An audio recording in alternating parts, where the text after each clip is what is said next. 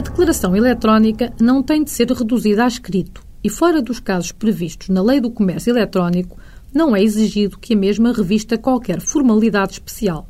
Todavia, a lei exige ao prestador de serviço que insira na sua declaração as cláusulas que pretende que integrem o contrato. Não o fazendo, as mesmas não integrarão esse contrato. E exige a lei que comunique os termos contratuais e as cláusulas gerais que informarão o contrato, porque se não o fizer, estas não farão parte do mesmo. Se a forma escrita for exigida por lei, a declaração satisfaz essa exigência quando contida em suporte que ofereça as mesmas garantias de fidedignidade, inteligibilidade e conservação.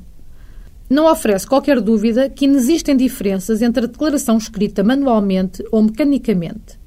Quer as palavras e os números sejam apostos com a mão, quer se formem pelo pressionar de teclas, o resultado é sempre uma declaração escrita – por escrito, deve entender-se uma declaração tradutora de um dado conteúdo do pensamento humano, exteriorizado através de palavras de um determinado idioma expressas em sinais adequados, nomeadamente entre nós em caracteres alfabéticos e numéricos, sobre um determinado suporte que permita a sua visualização.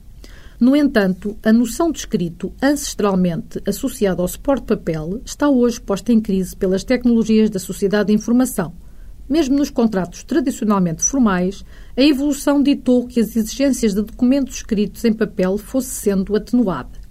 Os contratos celebrados por via eletrónica produzirão todos os efeitos previstos pelo ordenamento jurídico quando contenham os requisitos necessários e essenciais para a sua validade. Neste aspecto, a celebração do contrato eletrónico equipara-se à celebração do contrato por escrito. Existem hoje meios capazes de garantirem a segurança na transmissão da informação tão ou mais fidedignos que o papel. O documento eletrónico vale como documento assinado quando satisfizer os requisitos da legislação sobre assinaturas eletrónicas e certificação. Como documento eletrónico, deve qualificar-se toda a expressão em linguagem natural ou convencional e qualquer outra expressão gráfica, sonora ou em imagem, recolhidas em qualquer tipo de suporte material, incluindo os suportes informáticos com eficácia probatória ou qualquer outro tipo de relevância jurídica. O documento eletrónico contém uma mensagem, texto alfanumérico ou desenho gráfico em linguagem convencional, a dos bytes, sobre um suporte, película ou disco destinado a perdurar no tempo.